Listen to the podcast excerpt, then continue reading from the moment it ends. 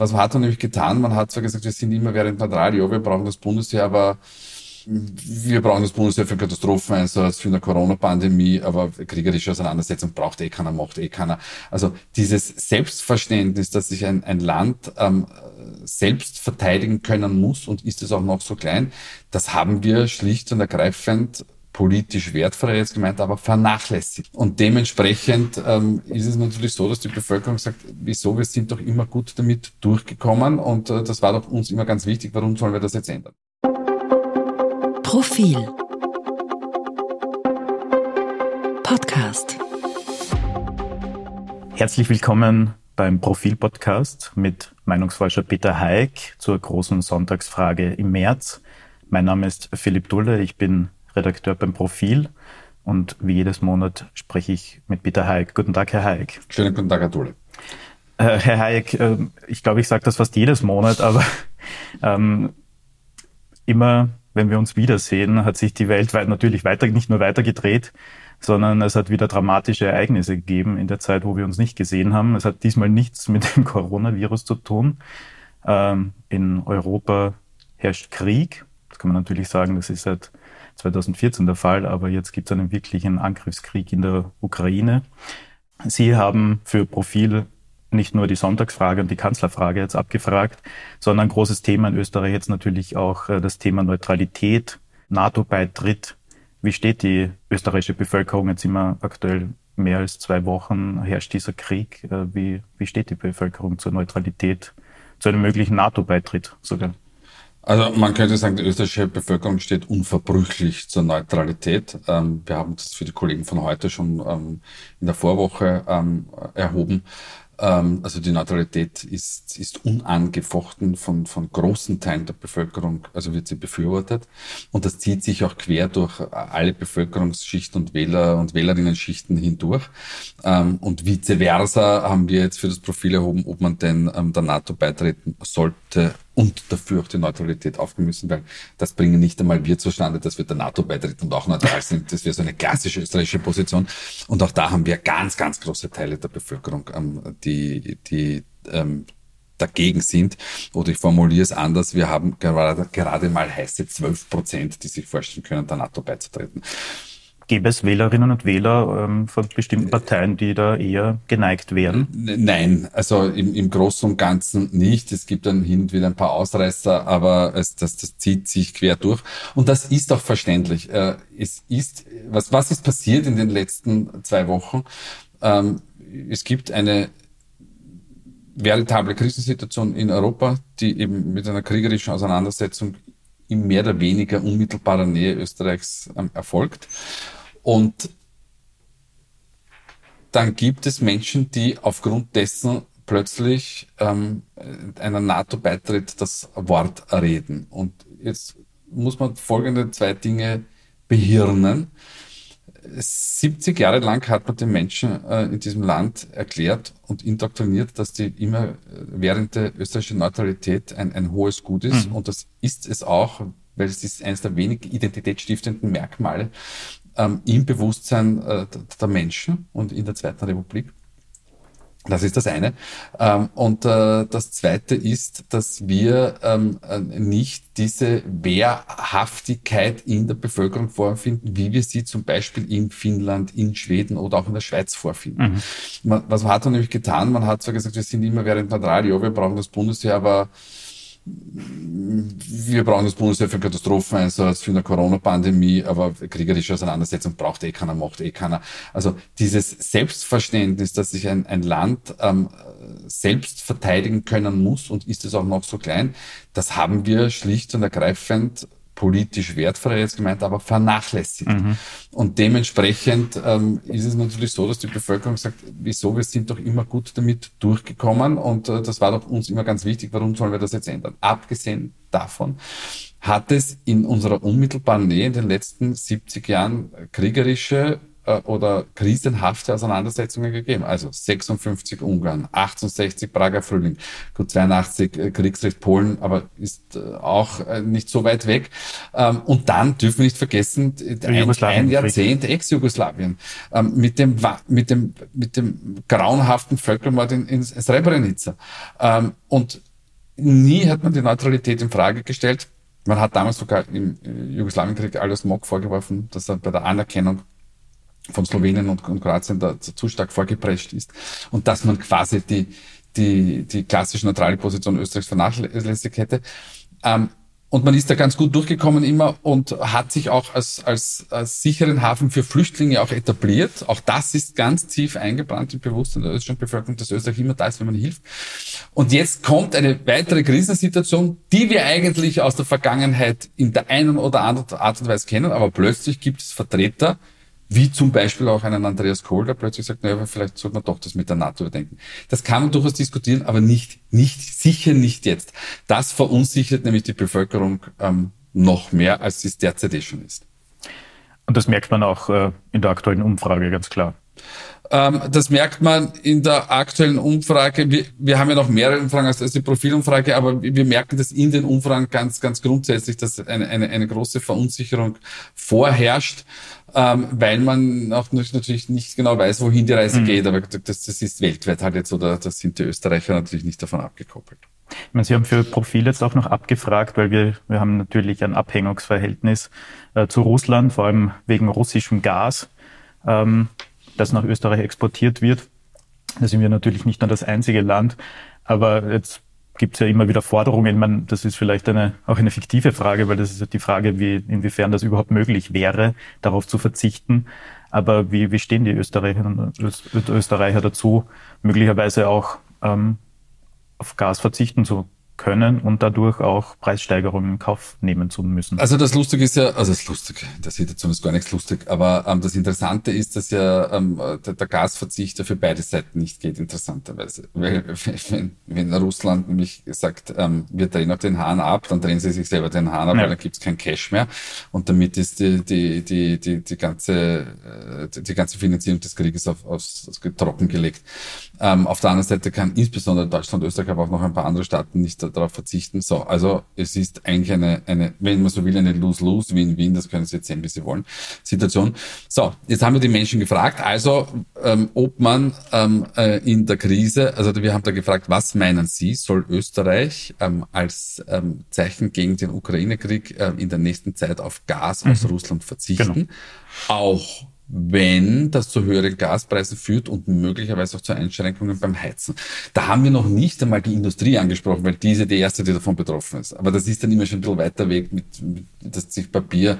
Dass jetzt Papier, Papierfabriken schon vor äh, übergehend zusperren. Ja, aber das, das ist trotzdem für die, also außer für die, ja. für die unmittelbaren betroffenen Mitarbeiter und Mitarbeiterinnen ist, ist das meistens weiter weg. Deshalb versuchen wir das ganze Szenario an die Menschen mhm. in den Alltag heranzurücken. Also es kann dann weniger geheizt werden, nicht in der Heizsaison, sondern in der nächsten. Und es wird einfach mehr kosten.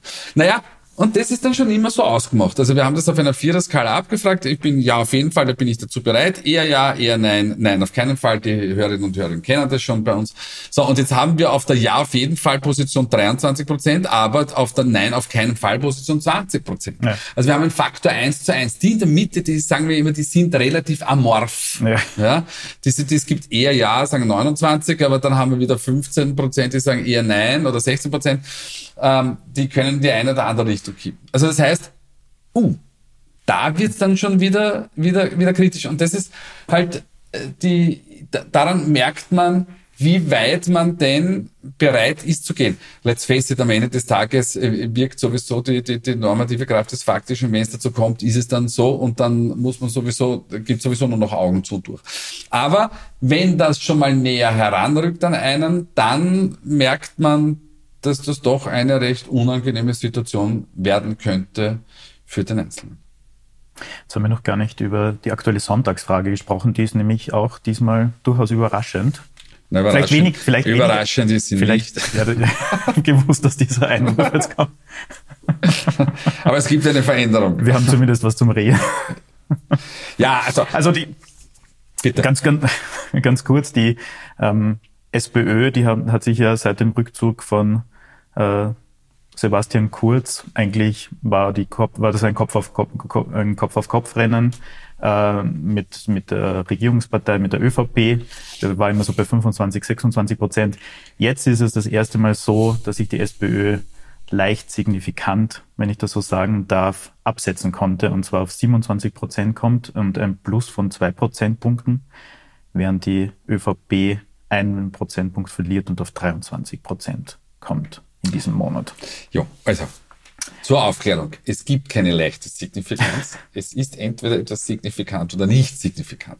24 zu 23, 27 zu 23 bei 800 Befragten ähm, ist, wenn ich das jetzt im Kopf überschlage, nicht signifikant, was uns jetzt aber vor der Hand einmal egal ist.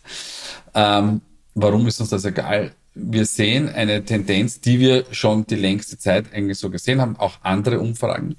Ähm, und man hat schon gesehen, dass sich die, die, diese Schere zu öffnen beginnt. Die Frage ist jetzt natürlich, ob diese Schere so offen bleibt oder nicht. Das werden wir erst wie immer erst in einigen Wochen oder Monaten wissen. Grundsätzlich schaut's mal für die Sozialdemokratie, die jetzt gar nicht so schlecht aus. Jetzt kann das natürlich auch gewesen sein, weil der Untersuchungsausschuss losgegangen ist. Auch ich wollte Sie gerade fragen, an was liegt das? Naja, liegt das, ist das die, die aktuelle Weltsituation, die Lage? Ist das, oder sind das eher Kleinigkeiten? Also Kleinigkeiten, aber. Na, es sind natürlich ja. immer Kleinigkeiten, weil, weil wir sprechen ja trotzdem bei, bei der ÖVP nur von 24 auf, auf, auf 23 äh, und bei der, ähm, bei den Sozialdemokraten von 25 auf 27, das ist nicht die große weite Welt, aber plötzlich steht das, steht das Match, wenn ja das so, so bezeichnen wollen, 27 zu 23 statt 24 zu 25. Für uns ist es nicht die große Veränderung. Medial betrachtet schaut es natürlich wahnsinnig viel jetzt aus. So, woran liegt das können wir so nicht sagen, ähm, es, aber es wird, wie es so schön heißt, immer multikausal sein. Das heißt, naja, es wird natürlich der Beginn des Untersuchungsausschusses, äh, Sophie Kammersin wird wiederholtermaßen als, als Ex-ÖVP Premierministerin bezeichnet. Karl Nehammer hat jetzt natürlich wahnsinnig viel um die Ohren, aber es war auch nicht so ideal. Ähm, seine ersten Wortmengen beim Thema Neutralität konnten leicht missverstanden werden. Ich, ich habe mir das Originalwort äh, Wortlaut angehört, es war eigentlich gar nicht so schlimm, aber natürlich, also wovon rede ich auf den Hinweis, dass ähm, die, die, die Sowjets damals bei den Staatsvertragverhandlungen quasi die, die Neutralität ins Spiel gebracht haben, kann, kann man natürlich anmerken, war aber nicht so wahnsinnig geschickt, deshalb hat er dann auch wieder zurückrudern müssen. Das macht wieder kein, kein, kein Lack, also warum er da zurückgerudert, für die, die es nicht gehört haben. Das ähm, macht halt in so einer Krisensituation wahrscheinlich, äh, stiftet das eher Verwirrung, ja, eh, aber, aber als Bundeskanzler. Ja, ja also ich meine, ja, ja. jetzt kann man, kann man sagen, ja, wir haben Krise, aber wir haben eh permanent Krise, aber dann, dann muss ja jemand an seiner Seite sein und sagen, und sagen dass, dass wir das ganz, ganz, ganz, äh, jedes Wort wird hier auf die Waagschale derzeit gelegt, da müssen wir ganz vorsichtig sein. Können Sie, die Schweizer haben auch Position bezogen, ja. Ähm, ähm, äh, aber, aber in der Wortwahl ist die Schweiz ganz, ganz, ganz, ganz vorsichtig und ich finde, also das, das sind halt diese, diese Effekte, die dann da halt hineinspielen. Wobei man jetzt dazu sagen muss, also das muss man schon sagen, Karl Nehammer als Person, als Bundeskanzler, hat leicht zugelegt. In der fiktiven Kanzlerfrage. In der fiktiven Kanzlerfrage. Ja. Und wenn wir jetzt die Werte von, von, von äh, in der Kanzlerfrage auch hochrechnen, dann ergibt sich ein, ein, ein sehr, sehr interessanter Vergleich, dass nämlich Nehammer, ich glaube, das haben wir letztes Mal auch schon gesagt, mhm. dass Nehammer über der eigenen, den Werten der eigenen Partei liegt. Währenddessen ähm, äh, Randy Wagner unter den Werten der eigenen Partei liegt. Eins muss man dazu sagen, da, das Delta, der Abstand zwischen ÖVP und Nehammer ist deutlich größer als zwischen SPÖ und Rende. Mhm. Also währenddessen der, der, die Differenz zwischen äh, Rende und, und, äh, und der Sozialdemokratie bei circa vier Punkten liegt, liegt bei ähm, ÖVP und Nehammer bei zehn Punkten. Mhm. So, mhm. Die entscheidende Frage ist, wie wirkt sich das in einem Wahlkampf aus? Schafft, äh, also jetzt würde das Lehrbuch sagen, die ÖVP spitzt auf den Kanzler zu. Ähm, die, die, die, die Sozialdemokratie würden eher auf, auf Themen zuspitzen, ähm, weil man dann wahrscheinlich, also weil es natürlich die Gefahr besteht, dass man in der 1 zu 1 Situation, in der persönlichen tendenziell unterliegt, währenddessen man auf der Themen- und parteipolitischen Ebene Vorteile hat. Die Frage, ob man mit Themen noch Wahlen gewinnen Nein, kann. Natürlich, sie gewinnen immer mit Themen, mit Themenwahlen. Sie gewinnen nie mit Personenwahlen. Nur, nur weil eine Person da vorstellt, die ist so, so reich, so schön, so intelligent, wie es der Herr Grasser war, ähm, äh, die, damit gewinnen sie keinen Wahlkampf. Es ist, there's no, es gibt einen schönen Spruch, there's no image without issue. Mhm. Sie brauchen immer ein, ein, ein, ein Thema, sonst können sie kein Image aufbauen. Ähm, aber davon sind wir sowieso weit entfernt, weil das haben wir auch immer gesagt, Neuwahlen in der derzeitigen Situation, da haben wir aber noch gar nicht die Ukraine-Krise gehabt. Ähm, das heißt, in der derzeitigen Situation, kein Mensch, bitte wirklich kein Mensch in, in, in, in Österreich ähm, braucht das. Also vollkommen sinnbefreit. Ähm, Sie haben bereits gesagt, äh, Karl Nehammer konnte zulegen. Ist es jetzt für ihn jetzt nach einigen Monaten so weit, dass er sich endgültig von, von Sebastian Kurz auch emanzipieren konnte, ähm, ohne, ohne jetzt ich, Alexander Schallenberg dann noch kurz zwischendurch. ja, also ich, ich glaube gar nicht, dass er das, das war das gar nicht das, das äh, sein Problem. Nein, das war das war das war nicht sein Thema. Sein Thema ist, dass er sich halt als, als Bundeskanzler ähm, ähm, positionieren musste und äh, Krisensituationen können oft oder geben oft die Möglichkeit auch dazu, sich äh, dazu positionieren. Ähm, natürlich braucht man alles andere als einen Krieg, in, dass man sagt, juhu, ich kann mich positionieren, weil das wäre ein, ein, sehr, sehr zynischer Gedanke. Aber in Krisensituationen zeigt sich einfach, ob jemand die Statur hat, ähm, ein, ein, ein Land zu führen und äh, in, in einer Krise mit ruhiger Hand und kühlem Kopf, wie es so schön heißt, ähm, durchzunavigieren. Was sich in der Sonntagsfrage jetzt auch schön abzeichnet, ist ähm, auch bemerkenswert, und zwar ja, die Freiheitlichen und die MFG. Mhm. Ja. Äh, die Freiheitlichen Was sehen Sie da? ich meine, die Freiheitlichen äh, schwanken in ihrer, also typisch für die Freiheitlichen aktuell würde ich sagen, genau. kommen auf 19 Prozent ähm, waren im Vormonat auf 18, also legen um einen Prozentpunkt zu, und im Vormonat, also das Monat davor 20, also das geht immer so. Ja, dann ist bewegen sich so 18 und 20. Genau, während die MFG, die ja tendenziell wahrscheinlich ein ähnliches Publikum ansprechen würde, äh, die Impfgegnerbewegung mittlerweile sogar auf 8 mhm. Prozent kommen würde. Mhm. Und das ist schon bemerkenswert, wenn man sich überlegt, dass die Grünen oder die Neos äh, auch bei 11 und bei 10 Prozent liegen. Also die sind da gar nicht mehr weit davon entfernt. Ähm, wie erklären Sie sich diesen Umfrageerfolg? Das ist, das ist relativ leicht erklärt. Wir haben derzeit äh, eine Art politisches Vakuum. Das sind natürlich äh, noch die, die Nachfolgen natürlich von, von der Implosion der türkisen ähm, ÖVP. Ähm, und natürlich die Nachwirkungen der, der Corona-Pandemie, die ja bekanntermaßen nicht weg ist. Und wenn man sich das jetzt wieder anschaut, was wieder dieser Tage passiert ist, die Maßnahmen werden aufgehoben, außer in Wien. Ähm, jetzt kommt eine Ampelkommission, die sagt, die sollte man wieder einführen, die wird aber dann zurückgepfiffen. Ich meine, dass man sich da zurückpfeifen lässt, wenn ich, wenn ich da Mitglied bin in dieser Kommission, sage ich auf Wiedersehen und habt's mir gern. Ähm, aber bitte, äh, das muss jeder für sich selbst entscheiden äh, nicht das, was soll das für ein Vertrauen auslösen? Und dann ähm, suchen Menschen einfach nach, nach politisch neuen Häfen, die sie ansteuern können. Und diesen, diesen Hafen bietet jetzt die MFG. Das ist natürlich ein, ein, ein Selbstläufer. Sie kommen auch, in, wie man gesehen hat, Tiroler Gemeinderatswahl, äh, kommen sie hinein in, in, dort, wo man antritt. Und haben auch schon jetzt ein paar Mal gesagt, ähm, die MFG ist derzeit eine politische Projektionsfläche, in das sich die Menschen einiges hineindenken können.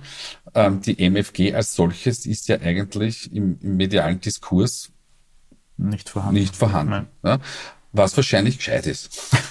ähm, so, und das, die, wird, die, wird, die wird jetzt mal da sein. Ähm, ob sie dann tatsächlich in den Nationalrat einzieht, egal wann diese Wahl ist, wird man sehen. Zum derzeitigen Zeitpunkt können sie darauf wetten. Nein, sie können nicht darauf wetten, weil es wird keine Quoten drauf geben. Also, die werden es nichts verdienen. Aber ist das das typische Protest-Wählerinnen? Ähm, Typisch. Potenzial, das es, man in Österreich hat? Naja, na es ist, ist ja nicht, nicht, nicht, nicht alles und jedes ist, ist Protest, aber in dem Fall ähm, ist es natürlich äh, sehr stark anti-Establishment orientiert und ich würde nicht den Fehler machen, ähm, das eins zu eins mit, mit freiheitlichen Wählerpotenzialen gleichzusetzen. Selbstverständlich gibt es da Überschneidungen, ähm, was da vielleicht die Partei am Ende des Tages auch ein bisschen wehtut. Aber ähm, wie gesagt, es gibt, da gibt es auch Menschen äh, Mitte, Mitte links, ähm, die, die die MFG jetzt einfach wählen, weil sie sagen, ich, ich finde die Positionierung, die sie in der Corona-Pandemie hatten, gut. Alles Weitere wird man ja sowieso sehen, denn auch schon x-mal gesagt, spannend wird es, wenn sie sich bei diversen anderen Themen positionieren müssten, wie zum Beispiel jetzt in der Ukraine-Krise. Mhm. Ja. Aber die sind da. Das wäre auch eine Bewegung, die sich dann auf neue Themen setzen würde und ja, also weil, weil ich, ich, wir wissen ja, wir wissen ja eben so wenig. Ähm, wir wissen ja auch nicht, wie die Innenstrukturen ausschauen. Es, da ist noch so so so viel im Unklaren. Ähm, Da kann man leider Gottes wirklich nur sagen, wir werden schauen, was die Zukunft bringt. Ja. Vielleicht noch ganz kurz zum Juniorpartner der Regierung, zu den Grünen. Die kommen dieses Monat auf 11 Prozent, verlieren mhm. zwei Prozentpunkte.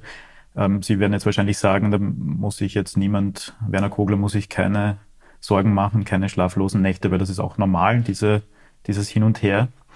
Ähm, hat das was mit dem Wechsel des Gesundheitsministers zu tun oder? Nee, glaube ich nicht, weil wir haben die Umfrage gemacht von Montag bis Donnerstag. Äh, sie ist erst zu Wochenbeginn so ein bisschen durchgesickert. Na, da war schon, nein, nein. Da, nein, da war schon, nein, wir haben es mitgenommen, sorry, Korrektur, genau. Ähm, ich würde es nicht überbewerten, weil wir sehen ja auch, dass die, die, die Grünen da die ganze Zeit hin und her schwanken. Also wir haben, der, der Tiefstand war das ist jetzt schon ein gutes Jahr her, ähm, bei 10 Punkten, die pendeln halt zwischen 10, 11 und 13 Prozent ja, irgendwo in der Gegend immer herum. Ähm, weil wir ja nicht exakt messen können. Und dementsprechend, mein Gott, würde, würde, würde mir da keine grauen Haare wachsen lassen. Ähm, da wenn man sich nachhaltig unterhalb der 10%-Marke verfestigen würde, dann würde ich sagen, okay, jetzt hat man ein Problem. In dem Fall bin ich, bin ich ganz entspannt. Was mich abschließend noch äh, interessieren würde, Herr Hayek, wäre, ähm, kriegen Sie da Rückmeldungen äh, bei der Umfrage? Ähm, jetzt neues, neue Krisensituation, ganz anderes Bedrohungsszenario auch in Österreich. Ähm, ist das Thema bei der Umfrage? Ähm, wie wird sich das in den nächsten Wochen, wenn der Krieg weiterläuft, weiter auswirken? Naja, das ist deshalb äh, selten Thema bis kein Thema, weil das ja eine, eine, eine klassisch geschlossene Befragung ist, eine mhm. quantitative Befragung, da bekommen die Menschen diese Fragen. Zweitens, bei Online haben sie überhaupt keinen Austausch, was aber schade ist, weil bei Telefon, da, da, da bekommt man dann schon mal ja. was mit. Ähm, wann haben wir das mitbekommen, dass das letzte Mal oder eine richtige Reaktion bekommen, das war, wie die Beinschab-Affäre aufgegangen ist. Natürlich. Ähm. Und da haben dann, da haben, wir, da, da, haben wir dann angerufen und dann haben die Menschen gefragt, die erste Frage war damals, wer zahlt die Umfrage? Ähm, also da sind, aha, da, da, da tut sich was.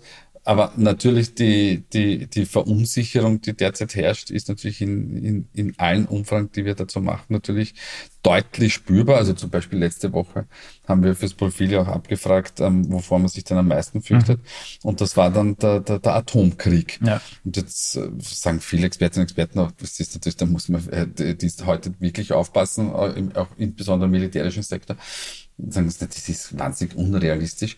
Aber wahnsinnig unrealistisch heißt nicht vollkommen unrealistisch. Und das, das macht die Menschen natürlich unrund. Ja? Abgesehen davon, dass, dass, dass die Menschen das Gefühl haben, ähm, Putin ist nicht das, was er immer vorgegeben hat zu sein, nämlich berechenbar mhm. und pragmatisch. Und das war auch dann kurz nach dieser Drohung an diesem genau. Sonntag, genau. kann mich erinnern, ich bin da auch am Spielplatz gerade gestanden und wo man diese diese Eilmeldungen gesehen hat, da ist einem schon anders geworden. Also es ist schon nachvollziehbar, dass das, auch wenn die Bedrohung vielleicht nicht real ist, trotzdem. Naja, real. Was, was, ist, was ist nicht real und was ist real? Ja, ja also das, das, das, das ist das eine. Aber das, das zweite ist natürlich auch, dass wir diese Form von Auseinandersetzung so gar nicht mehr gewöhnt waren oder wir haben es sehr, sehr gut verdrängt, weil ich erinnere mich Beides noch, wie ich ein Jugendlicher war, war der, der Kalte Krieg mit der x-fachen Vernichtungsmenge der Welt, ich weiß nicht immer geheißen, die Welt ist 35 mal vernichtbar oder was weiß ich, ähm, das war damals schon ein, ein, ein, ein bedrohliches Szenario, aber da hat man auch irgendwie damit äh, leben gelernt und diese Situation ist für uns jetzt äh, relativ neu ist sie eigentlich nicht, aber sie, sie erwischt uns einfach am, am, am falschen Fuß und da, da merkt man, dass die, die, die Menschen wirklich, wirklich unrund werden, weil es halt nicht kalkulierbar ist mhm. mehr. Und äh, ja. Hängt vielleicht auch damit zusammen, dass wir jetzt gerade zwei Jahre Pandemie-Ausnahmezustand hinter uns haben. Und jetzt hat man das Gefühl, okay, das eine verabschiedet sich so schön langsam in den Frühling und das andere aber das Interessante steht vor der Haustür. Ja, aber das Interessante ist, Herr ich, ich, habe, ich bin ja auch quasi ne, ne, Politikwissenschaftler gelernter Historiker ähm, und dann schaue ich immer halt immer in die Vergangenheit zurück und sage, es war eigentlich immer Krise. Also Krise ist eigentlich immer. Ich glaube nur, wir, wir nehmen sie in unseren, in unseren Alterskohorten anders war. Weil wenn ich mir die, die 80er Jahre anschaue, da war der Kalte Krieg auf, auf einem Höhepunkt. Wir haben einen klitzekleinen Reaktorunfall gehabt äh, in, in Europa, nämlich Tschernobyl. Ähm, die, es war, das Umweltthema war, war ganz, ganz stark da. Es gab die verstaatlichten Krise, in, insbesondere in Österreich, das war Nazi-Effekt aus den 70ern. Ähm, äh, es gab das Kriegsrecht in Polen, Sie wissen die Auseinandersetzung Solidarność gegen Jaroselski. Ähm, es, es, es war eigentlich immer was los. Ähm, ich erinnere 70er, der, der, der, der, der deutsche Herbst, ja. ähm, der RAF-Terror, zwei, zwei Terroranschläge in, in Österreich, Ölpreisschock. Es war immer was. Ähm, und wir, wir, wir verklärt, oder der Mensch, glaube ich, verklärt im Rückblick immer wahnsinnig viel. Aber ja, die Menschen erleben es derzeit so als wirklich die, die permanente Krise und man hat das Gefühl, das ging 2008, 2009 mit Lehman irgendwie los. Mhm. Dann hat man geglaubt, der Euro und Griechenland steht permanent an der Kippe. Dann kam Syrien, das war auch schon länger, das war lustigerweise auch schon längere Zeit ähm, ein, ein, Fall, aber dann ist es tatsächlich 2015 in Europa aufgeschlagen. Und das Interessante ist, wir lernen nie aus der Vergangenheit. Ähm, die meisten Konflikte kündigen sich wahnsinnig lang vorher an. Also auch die Pandemie. Ja, auch, auch die Pandemie, genau. Am, am, am, Militärs, österreichische Militärs, die meistens sehr, sehr gut auch informiert sind, eine, eine tolle ähm, Risikoabteilung, ähm, haben viele Dinge schon sehr, sehr früh angekündigt. Die, die, die, die, die Syrien und damit folgend äh, Flüchtlingskrise, ähm, die, die, die, die Pandemie ähm, und wenn Sie heute mit Militär sprechen, mit der Ukraine sagt man, naja, wir haben es nicht ganz geglaubt, aber eigentlich was hat sich's abgezeichnet. Ja. Es hat sich schließlich. Und das, das ist wirklich interessant, wie lang wir brauchen, um auf Dinge einen wirklich sehr konkreten Blick zu werfen und dann auch daraus Handlungen abzuleiten. Das ist im Privaten, glaube ich, auch genauso. Ja, das ist wirklich äh, spannend. Bin kein Psychologe. Ähm, sollte man sich vielleicht mal anschauen. Werden es wahrscheinlich schon ein paar gemacht haben. Ich habe es noch nicht gelesen. Herr Heik, äh, vielen Dank für diesen ausführlichen Einblick, auch wenn wir jetzt ein bisschen abgeschweift sind. Und, und es war eigentlich Aber kein Einblick, sondern nur ein, ein Ausblick ein Einblick. in einen möglichen Einblick. vielen Dank äh, und vielen Dank fürs Zuhören, liebe Zuhörerinnen und liebe Zuhörer. Wir hören uns wieder im April.